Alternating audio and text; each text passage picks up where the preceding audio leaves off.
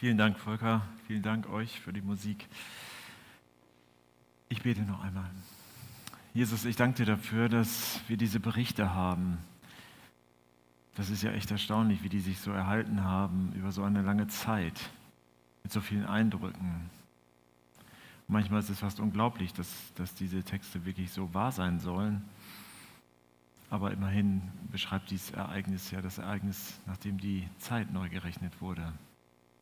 Nicht irgendein Ereignis, sondern das Ereignis. Ich möchte dich bitten, dass du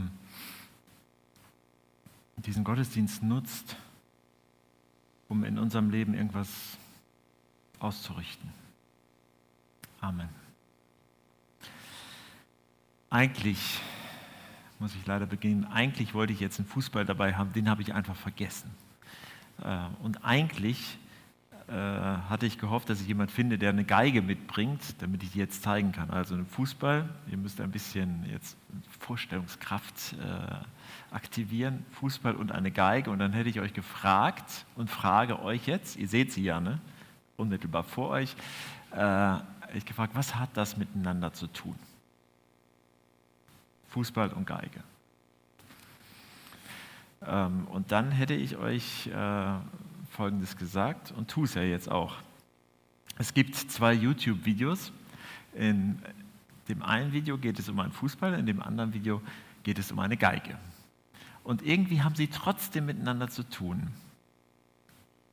Das eine musste ich mir erklären lassen, das andere nicht. Die Geige, ähm, die hat Lindsay Sterling, die ich bis dahin nicht kannte, leider, das ist eine kulturelle Wissenslücke. Ähm, da gibt es äh, auf YouTube ein Video, das man sich angucken kann und wir werden vielleicht die Adresse auch irgendwo einblenden. Äh, ein Video, diese sehr bekannte äh, Geigenspielerin, die damit auch auftritt, die macht gleichzeitig Ballett, während sie Geige spielt und so. Also es ist beeindruckend. Die füllt Hallen in Amerika und die hat sich irgendwann mal in eine U-Bahn-Station gestellt und hat dort gespielt, hat ihren Geigenkasten dahingestellt und die Leute haben es gar nicht gecheckt, dass da gerade ein Weltstar in der U-Bahn-Station ist und äh, für sie Geige spielt. Und dann gab es aber schon noch Leute, die sie erkannt haben. Und die waren natürlich aus dem Häuschen. Und das andere Video, das kannte ich schon länger. Mitten in einer europäischen Großstadt ist jemand in so einem Schluffi-Jogginganzug mit so einer Mähne auf dem Kopf, so einem kleinen Bäuchlein und äh, ist dann mit dem Fußball zugange und da kommen Leute und ähm, die spielt er immer aus und hält den Ball 50 Mal hoch und da kann man auch Geld reinwerfen und so. Und irgendwann sind ja ganz viele Leute, weil er es wirklich gut kann. Und irgendwann äh, nimmt er seine Verkleidung ab und dann ist das Cristiano Ronaldo. Und dann ist natürlich ein großes Hallo da. Ähm, und dann äh, weiß ich noch, dass ich irgendwo dann gelesen habe, diese Begegnung hat mein Leben verändert. Da dachte ich, hm, ich bin mir nicht sicher, ob das bei mir so wäre, ob, ob, das mein Leben verändern würde. Vielleicht haben das auch Leute gesagt, die, die Lindsay äh, Sterling gesehen haben. Aber warum, warum sollte das, so eine Begegnung äh, überhaupt irgendwas in meinem Leben verändern? Oder warum sollte so eine Begegnung überhaupt zustande kommen mit mir? Also ich meine, das, das ich habe doch nichts damit zu tun, die sind so berühmt und bekannt, wieso sollten die, so wichtige Menschen, mir irgendwo begegnen? in der Regel begegne ich keinen wichtigen, also berühmten, wichtigen schon äh, Menschen. Man könnte natürlich auch anders fragen, und so eine Frage habe ich neulich gestellt bekommen, ein bisschen in die Richtung gehend. Da sagte mir jemand, warum sollte Gott an meinem Leben Interesse haben? Ich bin so unwichtig. Die Frage hat sich ein Mensch gestellt, der gar nichts mit Gott zu tun hat. Also der, der ist nicht gläubig in dem Sinne. Und der sagte trotzdem, ich bin viel zu schlecht. Ich bin auch desinteressiert an Gott. Ich bin eigentlich sogar, das ist vielleicht noch schlimmer, gleichgültig in diesen Fragen. In der Lesung haben wir das eben gehört, diesen ziemlich bekannten Text, ähm, wo die unterschiedlichsten Menschen Jesus begegnet sind und was dann passierte. Ich äh, möchte heute ein bisschen was über diese Person sagen und dann möchte ich vor allem zwei Worte aus diesem Text herauspieken, die auf, äh, euch vielleicht auch schon immer mal gewundert haben. Mal gucken, ob das äh, euch so geht wie mir. Als erstes möchte ich über die Hirten sprechen. Es gibt ja wirklich kaum eine Weihnachtsdeko, wo die Hirten nicht eine, eine Rolle spielen, oder? Also überall an Weihnachten haben die Hochkonjunktur, da sind die Hirten wirklich ganz wichtig. Ich war mal wandern in den Pyrenäen und dann kamen wir an so ein Gatter und dann stand da ein großes Schild, das ist, äh, ich kann leider kein Spanisch, aber das Wort für Areal auf Spanisch und dann Pastors. Und dachte, ja, das ist jetzt mein Gebiet hier als Pastor. Da kann ich jetzt reingehen. Meine Begleitung, mein Schwiegervater, sorry, aber du musst leider draußen bleiben. Nein, Pastor heißt Hirte. Ne? Also von daher kann ich mich mit den Hirten ganz gut identifizieren. Und äh, die Hirten zur Weihnachtszeit, die spielen immer so eine ziemlich romantische Rolle, oder? Also ich, ich habe es mir eigentlich immer so vorgestellt, wie sie ganz gemütlich am Lagerfeuer sitzen, in die Sterne schauen. Man hört ab und zu so ein Mäh oder so im Hintergrund. Und äh, dann plötzlich, boom, reißt der Heiland die Himmel auf, äh, reißt Gott, äh, kommt der Engel. Wir haben es gehört eben hier von Volker. Ähm, aber die Lebensrealität der Hirten, das habe ich alles nochmal nachgeschlagen und es ist echt interessant gewesen. Die Lebensrealität sah ja völlig anders aus, dieser Hirten. Die meisten Hirten hatten keinen festen Wohnsitz. Die lebten immer da, wo die Schafe waren. Und manchmal hatten sie ein Zelt oder eine Hütte oder so etwas. Ähm, und außerdem waren das meistens gar nicht ihre Tiere, sondern die Tiere von irgendwelchen reichen Bauern. Oder manchmal hatten sie sogar, wenn es wenn sie Glück hatten oder Pech, weiß ich gar nicht, hatten sie die Tempelherde. Wir kennen das ja von diesem, äh, aus dem Alten Testament und so, das galt ja dann auch noch so am Anfang des Neuen Testaments auf jeden Fall. Dann waren die unterwegs und hatten die ganzen Schafe, die man ja andauernd auch brauchte, um Opfertiere zu haben. Die mussten ja auch irgendwo sein, die mussten ja auch gezüchtet werden. Und dann gab es diese Tempelherden ähm, und die Hirten hatten also entweder diese Tempelherden oder hatten irgendwelche anderen Tiere und waren nur gemietet für diese Arbeit, schlecht bezahlt. Die Hirten schliefen draußen. Sie waren bei Tag und Nacht im Einsatz, bei Kälte, bei Hitze, bei Dürre, bei Regen, immer. Sie waren echt Malocha, Nachtschicht, leer. Und außerdem lebten sie in ziemlich unruhigen Zeiten. Da war ja diese römische Besatzung und dann noch diese verrückte Volkszählung. Das muss man sich ja vorstellen. Alle sind kreuz und quer durch das Land. Das war also an Weihnachten fast immer schon so wie heute. Also bis auf dieses Jahr. Dass die Leute kreuz und quer durchs Land gezogen sind und die Hirten, die nicht. Die waren bei ihren Schafen. Die Hirten waren auch gar kein Teil der Gesellschaft so richtig, kein Anerkannter. Sie nahmen am städtischen Leben überhaupt nicht teil. Und wenn sie mal in die Stadt kamen, dann wurden sie kritisch beäugt. Die rochen, also sie stanken. Und sie sahen ungepflegt aus. Sie erregten immer irgendwie sowas zwischen Angst und Abscheu, wahrscheinlich. Und auch wenn sie die Tempelschafe hüteten, dann waren sie durch ihren Beruf und durch ihre niedrige gesellschaftliche Stellung kein Teil dieser Feste und dieser religiösen Sitten. Die standen irgendwie außerhalb. Das waren echt Außenseiter.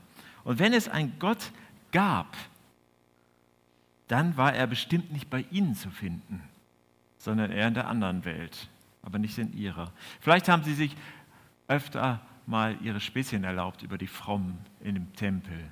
Vielleicht haben sie sogar den einen oder anderen Spaß über Gott selbst gemacht. Und vielleicht fühlten sie sich ertappt als der Engel dann ausgerechnet bei ihnen vorstellig wurde. Wahrscheinlich haben sie niemals damit gerechnet, so eine Rolle im Plan Gottes mit den Menschen zu spielen. So eine entscheidende Rolle. Und bis heute sind sie so berühmt wie keine anderen Nebendarsteller dieser Geschichte. Es gibt so Umfragen, wir haben das neulich bei so einer Mitarbeiterkonferenz gemacht und ich habe es mit den BU-Lern auch gemacht. Mit welcher Figur aus der ganzen Weihnachtsgeschichte, mit welchen Figuren könnt ihr euch am meisten, am besten identifizieren und überall gewinnen die Hirten? Also diese obdachlosen Hirten, mit denen können wir uns richtig gut identifizieren. Sehen wir heute so eine Weihnachtskrippe irgendwo aufgebaut, dann stehen diese wundersamen Gesellen direkt neben den feinen Königen, Magiern, Zauberern, Weisen aus dem Morgenland. Meistens dicht an dich, weil die müssen ja alle irgendwie in die Futterkrippe gucken, zu Jesus gucken. Die hatten Gold dabei und Myrrhe und Weihrauch, echt edle Geschenke. Und daneben die Hirten hatten vielleicht nur so ein kleines Lamm dabei oder so, keine Ahnung. Eigentlich, die sind ja so schnell gelaufen, wie sie konnten. Ähm, wahrscheinlich keine Tiere dabei. Alle werden direkt nach der Geburt da an diesen Ort eingeladen. Und vor dieser Krippe sind irgendwie alle gleich. Egal, was sonst auf der Welt, in der Gesellschaft passiert, egal, was sie glauben, egal, wie sie riechen. Die drei Weisen, die waren ja keine Juden. Die waren nicht gläubig im Sinne der Juden. Die waren eher abergläubisch. Die haben in den, in den Sternenhimmel geguckt, haben geguckt, was die Sterne wohl über ihre Zukunft sagen. Ach, das kennen wir bis heute. Aber dann haben sie diesen Stern vertraut und haben geguckt, ah, da ist einer, ja, wir glauben den Stern, dem müssen wir folgen. Genau damit hat Gott sie dorthin geführt. Oder auch die Hirten, die waren ja nicht Teil einer Glaubensgemeinschaft, sie haben Gott nicht gesucht. Wie war das wohl?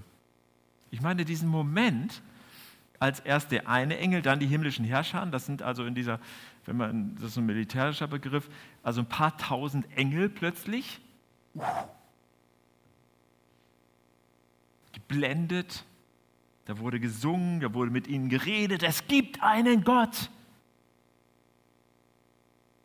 Ich stelle mir vor, wenn das alles plötzlich wieder weg ist, was war in dem Moment, als sie dann wieder alle weg waren? So, so als wenn an der Fernseh Bedienung plötzlich ausmachst und dann ist alles wieder schwarz. Ruhig. Mäh, so ein bisschen. Und dann? Da haben sie wahrscheinlich erstmal überlegt, wir haben vier Optionen, Jungs. Wir bleiben hier und schlafen erstmal noch eine Nacht drüber. Das ist sicher. Und dann gucken wir mal. Das zweite, war das wirklich Gott oder haben wir uns das vielleicht alles nur eingebildet, weil es gibt ja gar keinen Gott und ab jetzt trinken wir keinen Alkohol mehr. Drittens, wir bleiben lieber bei dem, was wir kennen. Sollen sich doch andere um die Sache kümmern. Sonst sind wir auch immer Außenseiter. Oder das vierte, wir gehen jetzt gleich und gucken nach, ob das wirklich stimmt. Wir wissen ja, wie es weiterging. Die einzige wörtliche Rede der Hirten in dem ganzen Text kommt, wir gehen nach Bethlehem und sehen uns die Geschichte an, die uns der Herr gerade erklärt hat. Es hat sie nicht gehalten. Es hat sie nicht gehalten und sie, sie, konnten nicht einfach so tun, als wenn nichts war. Sie laufen so schnell sie konnten. Und natürlich denken wir, das war so, weil es gar keine Alternative gibt. Das hört man ja häufig. Wenn ich das einmal erleben würde, dass Gott so zu mir in mein Leben hineinspringt, dann würde ich sofort, dann. Im Mittelpunkt steht natürlich die, äh, die gute Nachricht. Die kommt hier in zwei äh, teilen. Das erste ist die Information, habt keine Angst, seht doch, ich bringe euch eine, eine Freudenbotschaft, im ganzen Volk wird große Freude herrschen, denn heute ist in der Stadt Davids, Bethlehem, für euch der Retter geboren worden. Es ist Christus der Herr und dies habt so ein Zeichen, an dem ihr das alles erkennt. erkennt. Ihr werdet ein neugeborenes Kind finden, es ist in Windeln gewickelt und liegt in einer Futterkrippe. Information. Und dann der zweite Teil, Anbetung. Gottes Herrlichkeit erfüllt die Himmelshöhe und sein Friede kommt auf die Erde zu dem Menschen, den er sich in Liebe zuwendet. Der Retter ist geboren. Das erlösende Ereignis, auf das die Juden seit Jahrhunderten gewartet haben. Der Retter, der Messias oder auf Griechisch der Christus. Dazu wird am 24.12. noch mehr zu hören sein.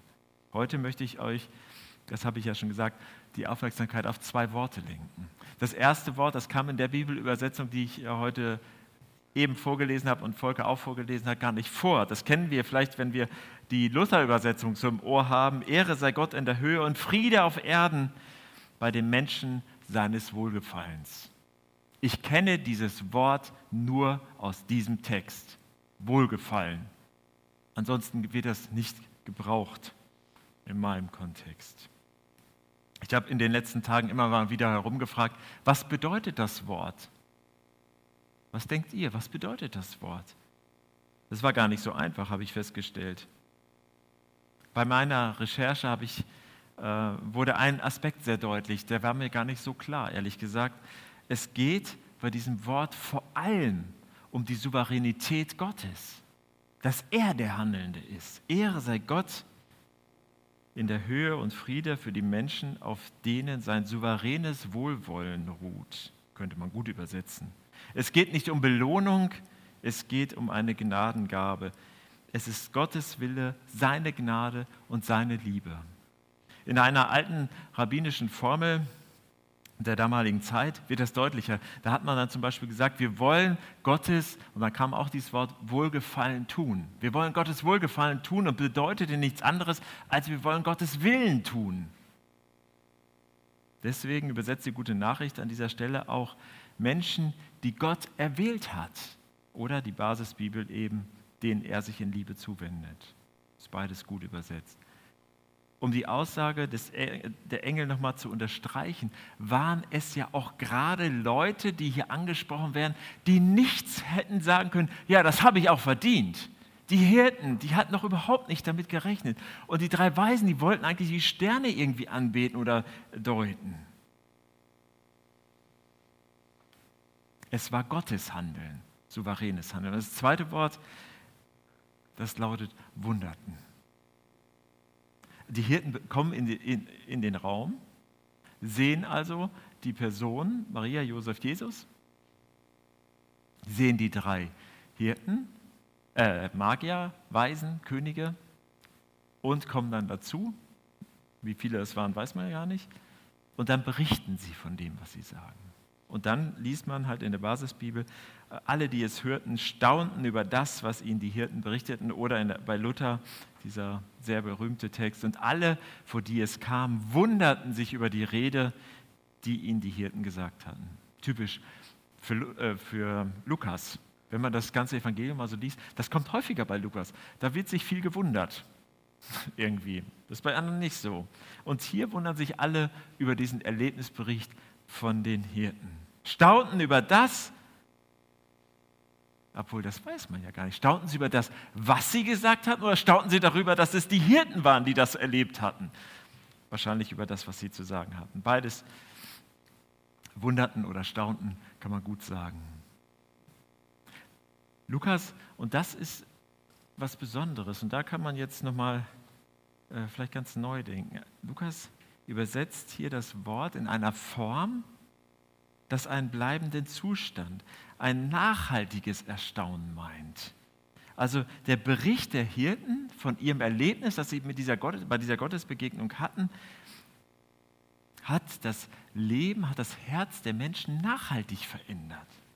Die Kraft einer Geschichte, die wir hören, wenn jemand erzählt, wie er Gott er, erlebt, auch heute noch, die kann Menschenherzen nachhaltig verändern. Hat eine Kraft, die weitergegeben wird sozusagen. Das sind die beiden Worte, über die ich was sagen sollte. Aber heute geht es ja eigentlich um das Thema Glaube als Wendepunkt. Du hast das ja mit der Autobahn wunderbar schon gesagt. Wenn das bei mir so wäre, freie Autobahn, Tempolimit, dann würde ich da mit 120 Sachen langknallen. Wie schneller kann unser Auto nicht, das ist vielleicht der Grund. Bei Wendepunkt muss ich zuerst daran denken, dass dass Menschen ähm, Jesus kennenlernen und dann so einen radikalen Schnitt machen, so einen U-Turn und ihm und seinem Vorbild, dann, äh, seinem Vorbild nachfolgen. Bekehrung wird das ja häufig genannt. Und da steckt ja auch das Wort Kehre mit drin. Aber ein Wendepunkt muss kein 180-Grad-Wendepunkt sein. Du hast es ja gesagt schon. Ich habe mir überlegt, zuerst wollte ich meinen Nachbarn, der war mal früher Kapitän zur See, aber ähm, das war schon zu spät, da wollte ich dann nicht mehr klingeln. aber ich habe überlegt, wenn so ein Schiff einen Kurs eingibt, das wird ja digital, denke ich, heute gemacht, und dann hält er das. Sie fahren ja wirklich Strecken. Also ich habe mal nur 100 Kilometer genommen. 100. Man könnte wahrscheinlich locker auch 1000 nehmen, aber das habe ich nicht ausgerechnet. Und dann habe ich jemanden gesucht, der mir das ausrechnen kann und habe den Physiker, ihr erinnert euch vom letzten Mal, wieder angerufen. Was ist denn jetzt schon wieder? War seine erste Reaktion. Und dann habe ich ihn gefragt, was würde passieren? Angenommen, ich bin Kapitän zur See und ähm, fahre mit meinem Schiff und habe vor 100 Kilometer in diese Richtung zu fahren, genau Kurs zu halten. Und wenn ich den Kurs nur um ein Grad ändere, ein Grad, um wie viel Meter verfehle ich meinen Zielpunkt? Auf 100 Kilometer gerechnet. Ihr könnt das zu Hause nachrechnen, wenn ihr das könnt. Ich konnte es nicht. Ähm, und das Ergebnis scheint zu sein 1745 Meter. 1,7 Kilometer. Auf 100 Kilometer hört sich nicht so viel an. Bloß wenn man dann am Zielort 1,7 Kilometer davon entfernt ist, ist es schon blöd. Und auf 1000, das potenziert sich ja, das wird ja immer mehr. Das ist ja eine ganze Menge. Eine kleine Veränderung um ein Grad hat schon gravierende Folgen. Die Hirten haben ja eine mächtige Wende gemacht. Die hatten keine Erwartung an Gott, hatten nicht vor, nach Bethlehem zu gehen und haben es trotzdem gemacht. Die Engel haben es ihnen nicht befohlen. Geht jetzt, los, guck nach. Aber die Begegnung mit diesen Gottesbotschaftern hat sie aus der Bahn geworfen, hat sie von ihrem ursprünglichen Kurs abgebracht. Die Weisen dem, aus dem Morgenland haben diesen auffälligen Stern gesehen, ihrer Deutung nach ein Hinweis auf einen großen kommenden König. Genug, um sich in Gang zu setzen. Genug, um Strapazen auf sich zu nehmen, viel Zeit zu investieren. Und auch nach dem äh, Stallerlebnis, nach der Begegnung mit Jesus, ändern sie ihren Kurs, nahmen einen Umweg um Herodes, weil Gott ihnen das im Traum gesagt hat. Gottes Begegnungen, die das Leben verändern. Wahrscheinlich nachhaltiger als mit Cristiano Ronaldo oder mit Lindsay Sterling. Aber, und daran habe ich schon lange nicht mehr gedacht oder vielleicht noch nie, danach kehren sie ja alle wieder zurück. Die Hirten gehen wieder zurück. Vielleicht brannte das Feuer noch. Die drei aus dem Morgenland gingen wieder zurück. Alles beim Alten ich glaube nicht. Ich glaube, dass diese Veränderung, die Staunen, dieses Wundern Nachgehalt haben wird. Und wie? Wie kann das uns heute noch irgendwie erreichen? Naja, man könnte ja heute, wenn wir diese Engelerscheinung schon nicht haben, man könnte ja wenigstens mal sagen, Gott, ich würde mir das wünschen, dir zu begegnen. Mal aussprechen. Oder vielleicht auch sagen, Herr, Gott, ich weiß gar nicht, ob es dich gibt. Und im Moment fällt mir das Glauben so schwer, aber ich will dafür offen sein, dass du mich irgendwie ansprichst, dass du irgendwas tust. Ich würde dich gerne wahrnehmen. Vielleicht bedeutet das still zu sein und sich mal Zeit zu nehmen zu sagen, wow, ich bleibe mal jetzt hier und sage das Gott, ich wäre jetzt bereit, würde mich freuen. Ausschau halten vielleicht sogar suchen, so wie Leute aus dem Morgenland. Manchmal trifft uns Gott so punktuell. Und es gibt tolle Lebensberichte, wo, wo dann das ganze Leben anders wird. Manchmal ist es so, dass Gott uns über einen ganz langen Zeitraum intensiv anspricht, Umstände irgendwie so äh, beeinflusst, dass sie mein Leben zum, ins Nachdenken bringen oder mich ins Nachdenken bringen. Was wir von den heutigen Hauptdarstellern, über die ich was gesagt habe, lernen dürfen, ist, die Hirten haben an zwei Punkten eine Entscheidung getroffen. Sie haben gesagt, okay, wir gehen los. Die haben, die haben das gesehen und erlebt und dann haben sie gesagt, okay, wir gehen hin und gucken uns das an. Das war eine Entscheidung. Und die Könige, die Magier, Zauberer, Weisen, die haben diesen Stern gesehen und haben gesagt, komm, jetzt wird gepackt und dann gehen wir los. Die haben das entschieden. Und danach haben sie auch entschieden, die Hirten wieder zurückzugehen. In ihr Leben hinein. Und die, die drei Weisen genauso. Und wenn wir heute das spüren, dass uns etwas im Herzen unruhig macht, dann wäre es vielleicht ganz gut, die richtigen Entscheidungen zu treffen. Das kann sein, ich gehe auf jemanden zu und führe ein klärendes Gespräch. Das kann sein, ich bitte Gott um Vergebung. Oder ich nehme mir vor, Dinge zu ändern und vielleicht nehme ich noch jemanden dazu, damit er mich dabei unterstützt. Ursprünglich war die Adventszeit ja mal eine Fastenzeit, nicht eine Völlereizeit. Das hat sich irgendwie umgedreht. Eine Fastenzeit. Vielleicht wäre es ganz gut, die letzte Woche nochmal auf irgendwas zu verzichten, um klarzumachen, hey, ich würde gerne ein paar Dinge in meinem Leben ändern. Wenn dich heute Gottes Wort trifft, dann trifft die richtige Entscheidung. Nicht A, B oder C, wie vorhin bei den Hirten, sondern die richtige. Glaube als Wendepunkt oder Veränderungspunkt. Vielleicht denkst du, ach, wenn ich das mache, das ist ja nicht viel wert. Denk an das eine Grad. Eine kleine Entscheidung kann so viel verändern.